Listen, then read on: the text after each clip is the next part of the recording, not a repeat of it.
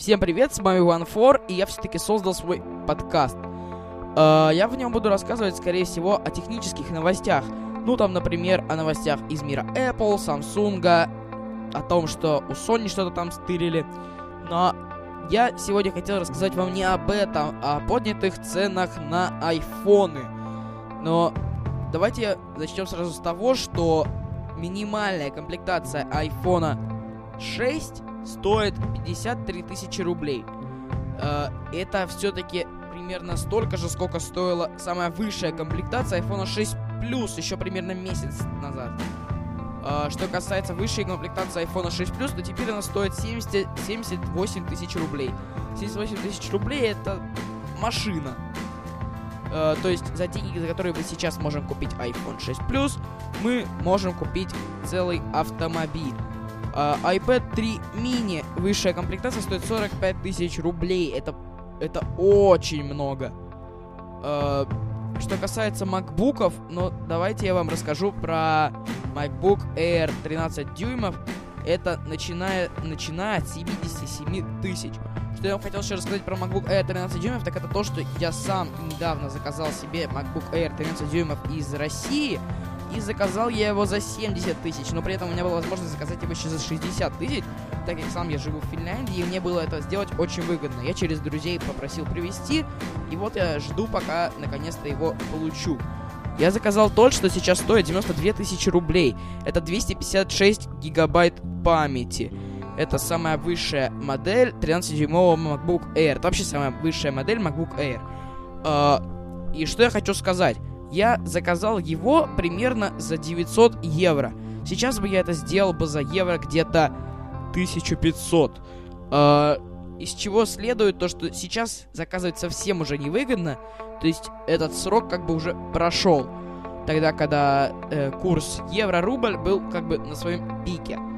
Сейчас рубль начал все-таки как бы расти, еще и цены подняли, и все, уже смысла, в общем-то, никакого. Что касается iMac 5K, это 189 тысяч рублей. Вы понимаете, сколько это? И кто захочет себе покупать компьютер всего лишь на i5, да еще и за такие деньги? Это почти 200 тысяч рублей, это, это очень много. Также новости из мира Nokia.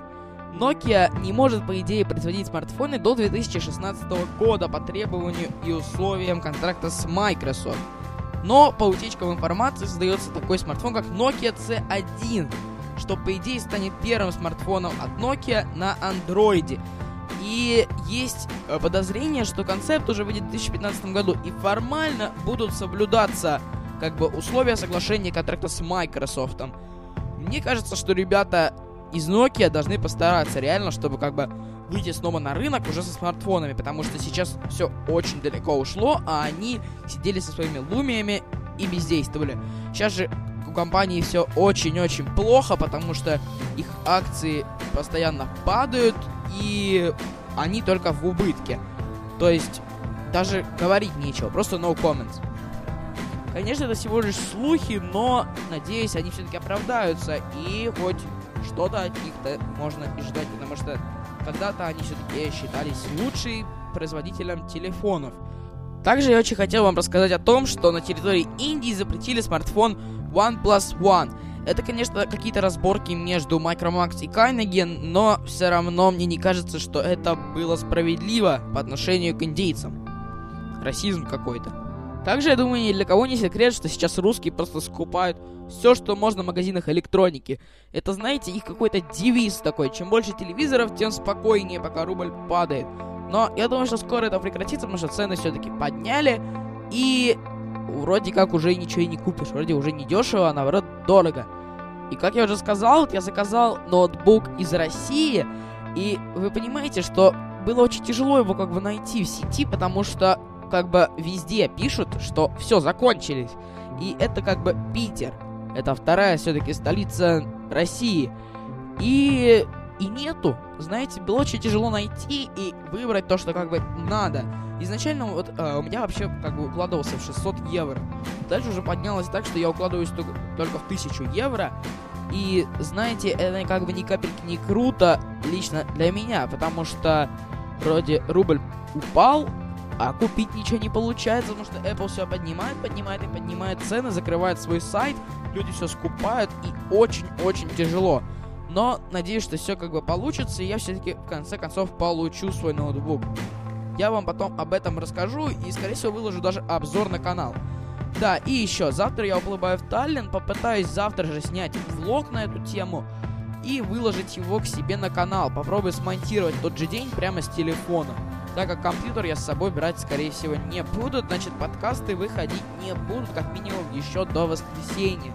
BMW все больше внимания уделяет интеграции современных технологий в свои автомобили. Новая разработка компании позволит найти свободное место и припарковать автомобиль BMW. Так заявляет сайт BMW.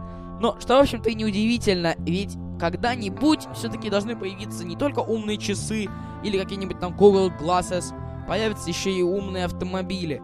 По их заявлениям, разработка будет доступна уже в 2016 году для общего использования. Я думаю, что всем будет очень интересно узнать хотя бы, как это работает, поэтому, как только станет чуть больше информации известно, я попытаюсь сразу об этом рассказать.